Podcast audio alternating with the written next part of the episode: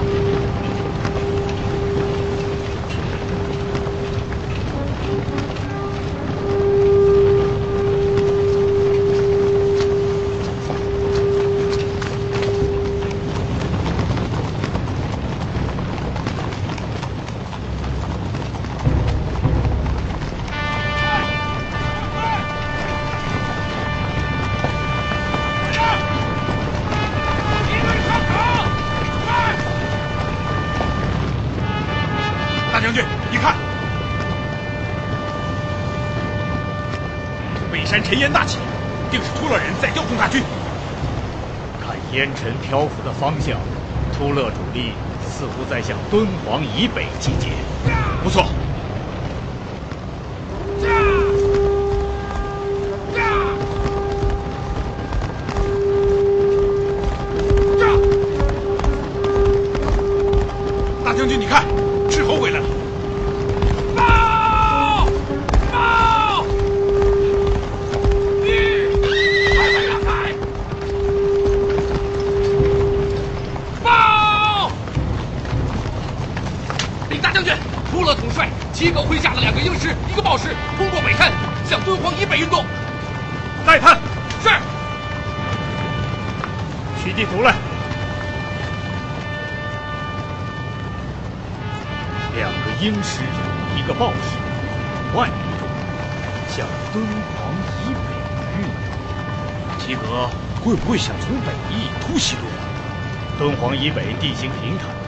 无法隐蔽，突袭是谈不上。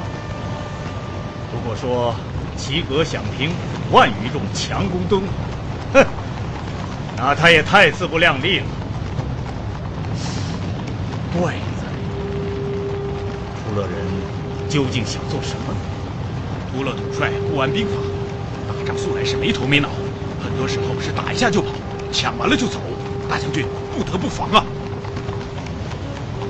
传令：敦煌以南镇远、阳明、灵沼、丰邑四个隘口的驻军，立即收缩至敦煌以北待命。是。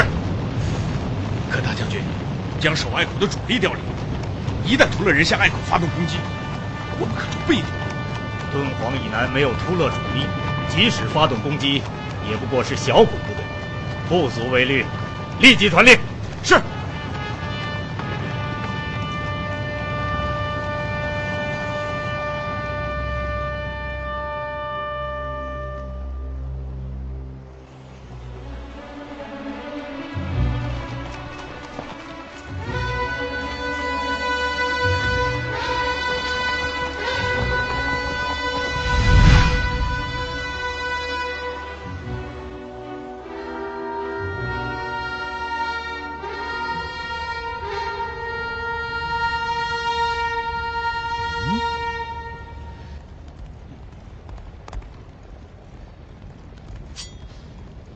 过来过来！哎，怎么了？哎，你听，那什么声音啊？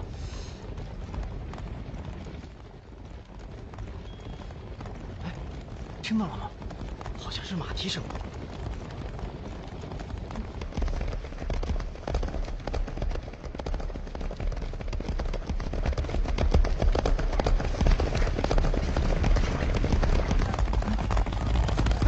看马。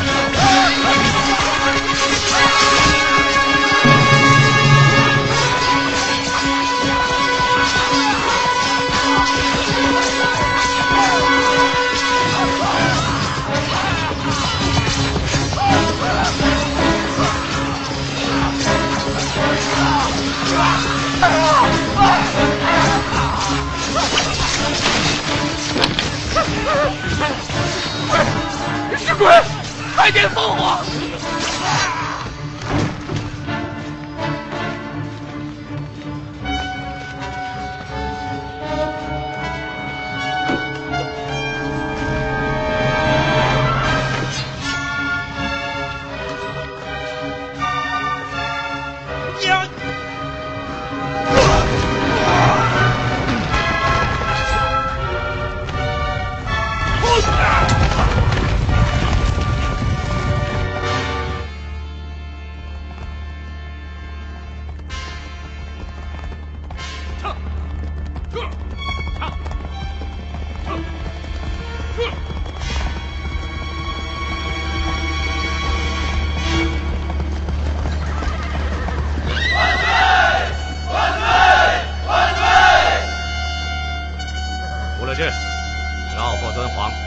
关中，直奔洛阳。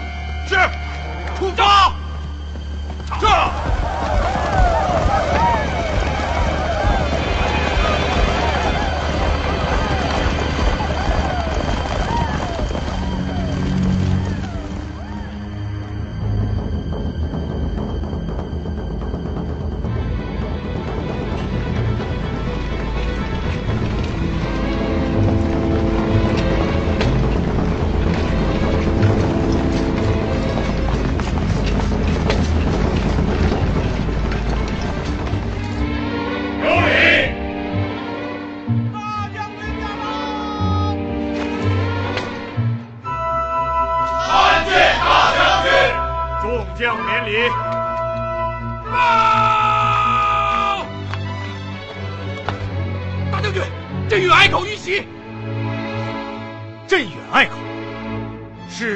兵吗？有多少人？烽火传信，具体情况不明。再探。是。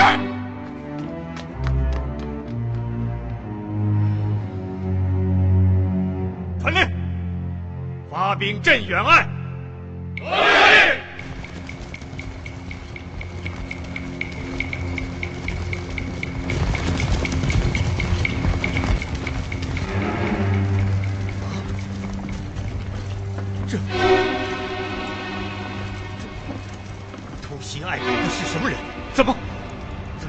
军士都变成了白骨？大将军，这绝对不是人力所为，是鬼，是鬼呀！住口！身为大军副将，妖言惑众，该当何罪？大将军恕罪。哼！有没有幸存的军士？末将率人查遍隘口，没有发现活口。大将军，弟兄们都阵亡了。大将军，军，怎么了？大将军，刚刚我们在烽火台下发现了一个人，他他还活着。哦，快抬过来！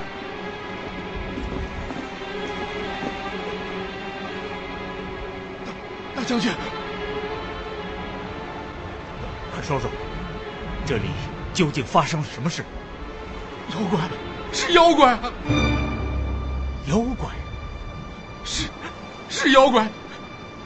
他们像黑云一般，骑着快马冲进隘口，兄弟们转眼间便被他们踢成了白骨，太太可怕了。这些人是怎样将人剃成的白骨？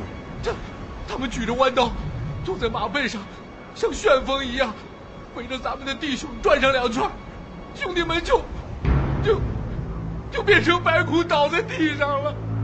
大将军，这些都是小的亲眼所见的。你镇定一下，不要害怕，仔细想想，这些人有没有说过话？他们，他们好像讲的是突勒话。突勒话？是。他们有多少人？大约有五十左右。只有五十人。大将军，你没有看到，他们真的不是人，是妖怪，是妖怪呀！那你是怎么活下来的？小的点燃烽火后，跳下了烽火台，他们以为小的摔死了，这才 他们朝哪个方向去了？关内方向。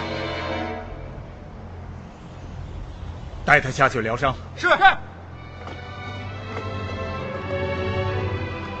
他们究竟是什么人？难道真的是突勒骑兵？突勒骑兵怎么会将人剃成白骨？又为什么要进关？传令，命前锋飞虎军全力追赶，绝不能让他们入关。是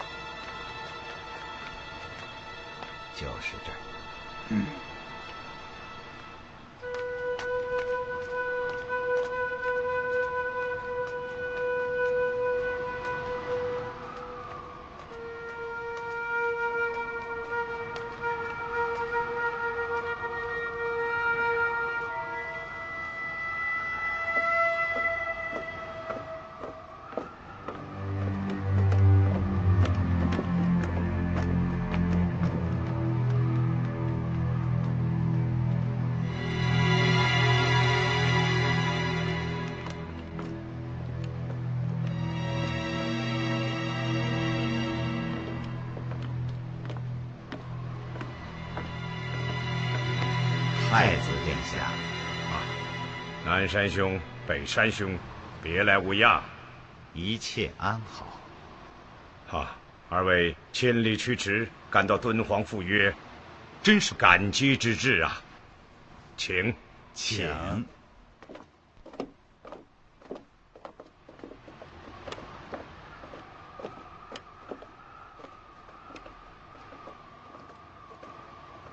太子殿下，一切都安排妥当了。图勒这边我已经全部联系好了，夺了五部，木昆三部，突进师三部，五个鹰师，十六个豹师，共三十万人，听我号令。只要吉利可汗一死，立即夺取牙帐，进攻大周。嗯。然而，然而，我知道殿下想说什么。哦。殿下想说的是一个人，嗯，狄仁杰，嗯，狄仁杰是我心中最深的恐惧。此人不出大事，休想成功。英雄所见略同，这也正是我与南山兄来见太子殿下的目的。说起来容易，可怎样才能做到这一点呢？狄仁杰好像是打不败的。从幽州到崇州，从我父亲莫度到吉里可汗的儿子莫绰，从金木兰到萧清芳，每一次举事都被狄仁杰粉碎。那是因为他们不明白，谁才能够杀死狄仁杰。哦，你知道？当然。谁？皇帝。当今天子。是的。这个我也知道，可是狄仁杰是武则天的左膀右臂，已之如泰山，怎么可能杀他？世间之事没有什么是不可能的。哦，请。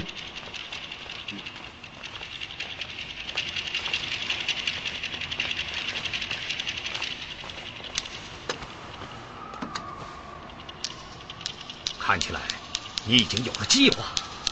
是的，我与北山兄议好了一条连环巧计，既能除掉吉利可汗，更可陷狄仁杰于死地。快，快告诉我！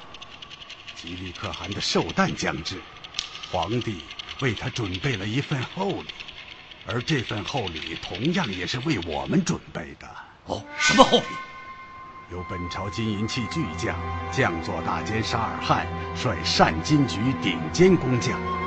花费九千两黄金、数十斤珠宝制成的海兽细波黄金大盘，黄金大盘，正是。一切便从这只大盘开始。哦，太子。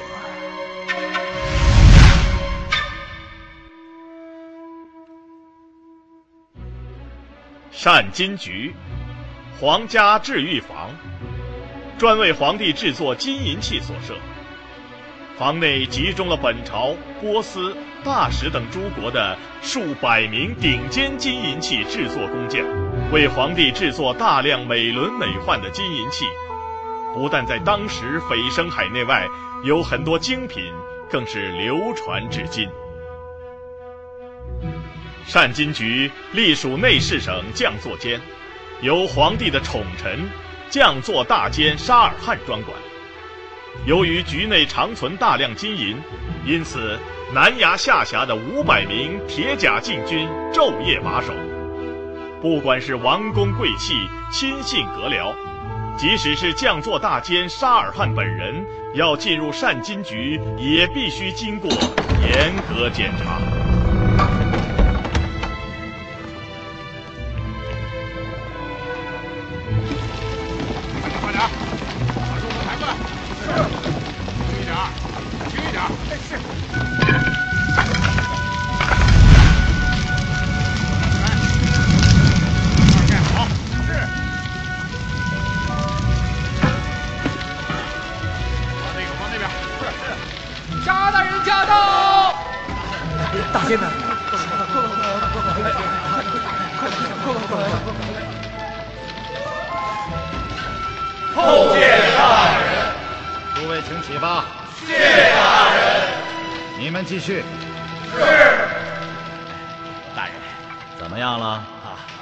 自昨日未时起火，至今晨卯时，九千两黄金已全部融化成水，用时七个半时辰。金水现处于范铸炉之中，青铜铸模已安置妥当，只等大人到来，范铸便开始。非常好，你们辛苦了。呃，承大监观测，卑职等职责所在。不敢言辛苦二字。嗯。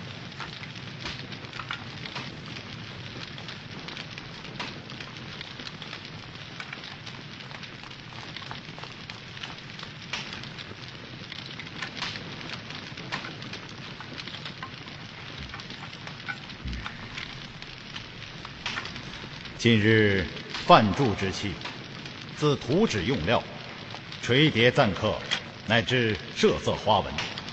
都是由圣上亲自夺定，可谓是皇帝亲监，非同小可。尔等要打起十二万分的精神，切切不可出错。谨领大人教诲。开始吧。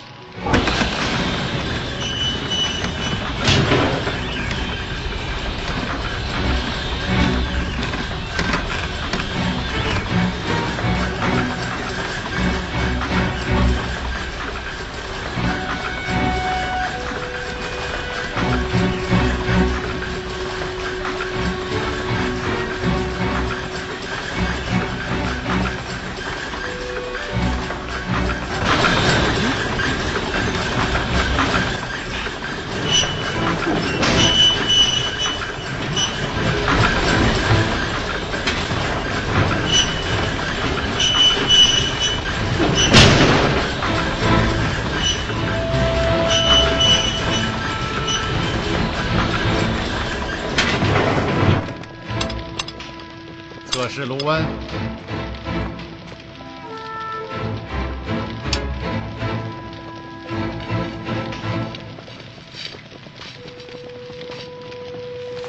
大人，仍是高热，还要再等等。不能再等了。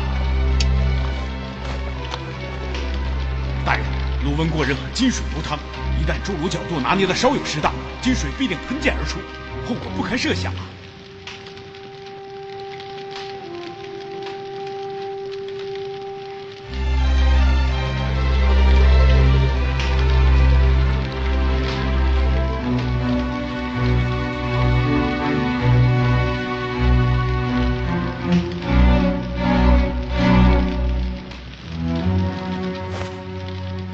一杆轻放两寸。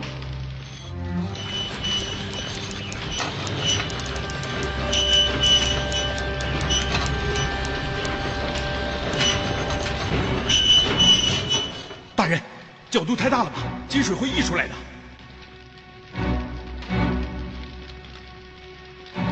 三杆上调三寸。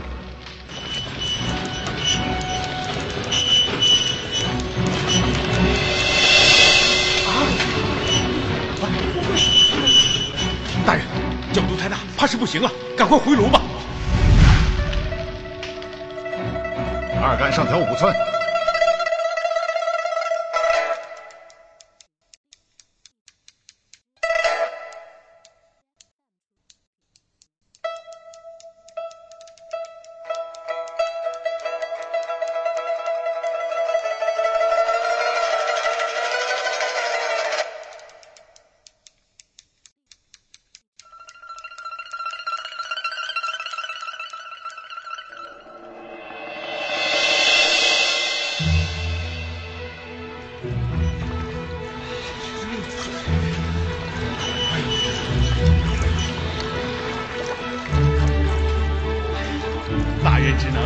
冠绝今古，九千两金水是涓滴未洒，难怪圣上以大师之名誉之啊！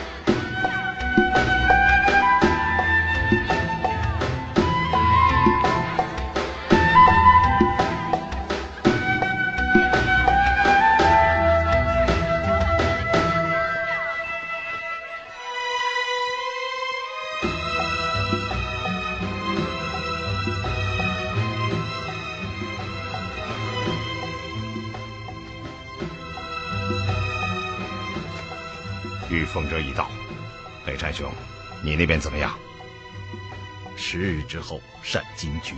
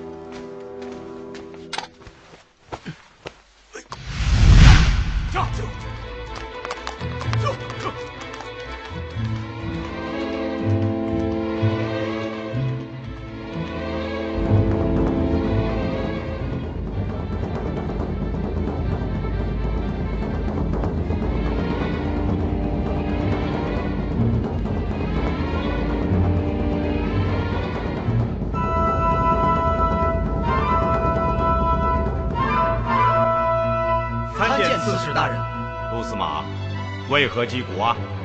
刚刚接到南市坊政里长来报，昨天夜间南市东街柳条巷发生命案。哦，据坊政演讲，共有三名死者，尸身血肉皆无，只剩下三副骨架。有这等事？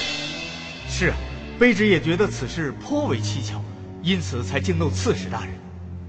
嗯被叫去南市。是。这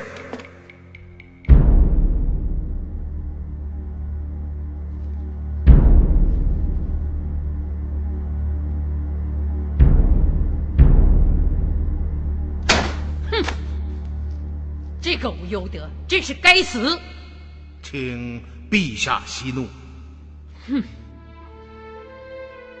陛下，河西军械局一案已基本查清，南平郡王武攸德违反朝廷禁令，与其姑表兄河西军械局司政赵永荣倒卖军械，谋取暴利。然目前证据尚未收集齐整，臣请陛下。暂时不要惊动南平郡王，待证据确凿之后再做驱除。也罢，此事就交由你全权处置吧。是。唉，欢迎啊！臣在。最近守卫敦煌的右威卫大将军王孝杰屡传唐报，说突勒骑兵进犯关河。烧杀剽掠极其猖獗，此事令朕甚为忧心呐。哦，臣看到了各部的行文，陛下，这恐怕又是突勒国内的好战贵族在兴风作浪。陛下还记得数年前在幽州伙同逆渠金木兰谋刺吉利可汗的突勒贵族莫度吗？当然记得，他是吉利可汗的叔父，怎么，他不是已经被处死了吗？哦，而今他的儿子赫鲁太子深得好战贵族们的拥戴，在突勒国内，极有与吉利可汗分庭抗礼之势。哦，有这等事？所幸的是，突勒的精锐虎师拥戴吉利可汗，这才致使赫鲁等人不敢妄动。嗯，哎，怀英，这些你是从何得知的？哦，陛下，恕臣妄见，臣与吉利可汗常有书信往来。哈哈哈，罢了，朕知道，你也是为朝廷为社稷。谢陛下信赖。怀英，我们坐下说吧。是。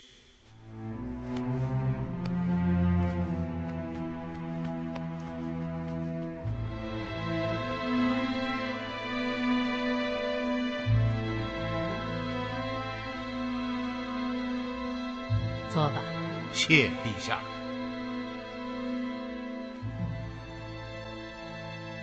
目前的情势，是战是和，依你之见，该当如何处置？用兵八荒之外，以为圣人之训，再加上战资耗费，轮属转运，势必导致国库空虚。一旦遭遇天灾，则天下大乱。根本动摇，国无宁日矣。因此，依臣之见，和为上策。嗯，与朕所想一致。怀英啊，两个月后的十九号是吉利可汗的寿诞，朕拟效太宗皇帝之故事，则以宗室之女赐予吉利可汗为妻，派使团护送至突勒。一来为赐婚祝寿，二来以和亲为纽带，巩固两国盟好之约。陛下雄才大略，臣亲敬之至。只要和亲一成，我与突勒变成姻亲，那些好战贵族就是想战，也不敢说出口了。嗯，数日前。朕已命殿中省画旨下达诸王公宗室家，看看谁愿意献女辅国。陛下，前赴突勒，道阻且长，途多凶险，况且护送公主，责之大矣。故出使之人要斟而酌之。是，朕正在考虑此事。淮阴，你有合适的人选向朕举荐吗？臣倒是想起一人。哦，何人？此人远在天边，近在眼前。牵牛卫大将军李元芳，精通突勒语言，与吉利可汗交情颇深。再加上他熟谙边事，武艺高强，堪当此人。嗯，朕倒是把他忘记了。洛州刺史曾泰曾任凉州刺史，对突勒及边事也都非常熟悉，可谓元方之父。嗯，好啊，让朕再考虑考虑。陛下，说起寿诞，一个月后便是陛下的千秋圣诞了。欢迎啊，你身领阁台，又兼洛州牧。可说得上是外治官和，内理家园，劳苦功高啊！这些都是臣应该做的，何劳陛下勉为？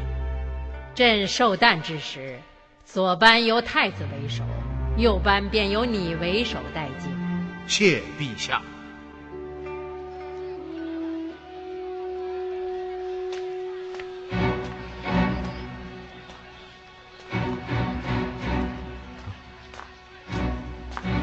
恩师，啊，曾泰，你怎么在这儿？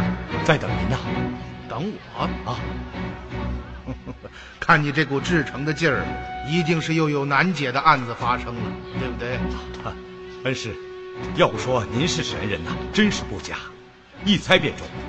昨夜，南市东街柳条巷发生命案，三名死者被快刀劈成了白骨。哦，劈成白骨？正是。学生率司马和法曹勘察了现场，地上扔着三柄钢刀，周围的地面、墙上沾满了血肉，形状非常恐怖。除此之外，再无其他痕迹，学生难以定夺，因此特在宫门前迎等恩师，请您莫辞辛劳，与学生同到现场勘察一番。我这个洛州牧不仅是你的上官，也是洛阳百姓的父母官。自己地面上出了事，当然该去。啊，哦，对了，你派人回府，把元芳也叫到现场。学生早就派人去了，这会儿，元芳应该已经到了。好，想到我前面了啊，走吧。好。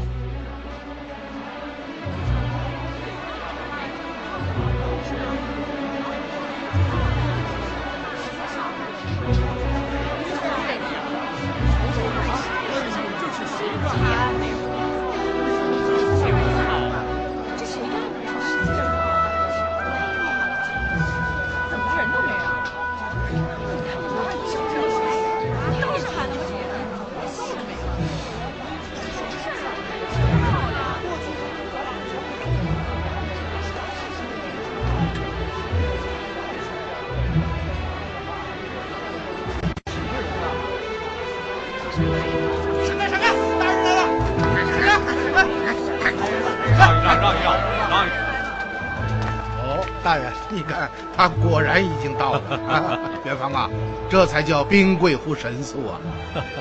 卑职蒙洛州刺史曾大人见招，敢不从速。罢了罢了，无端一时，皇家卫率领袖李大将军，学生可是做了个僭越之罪呀！元芳，怎么样？有何发现？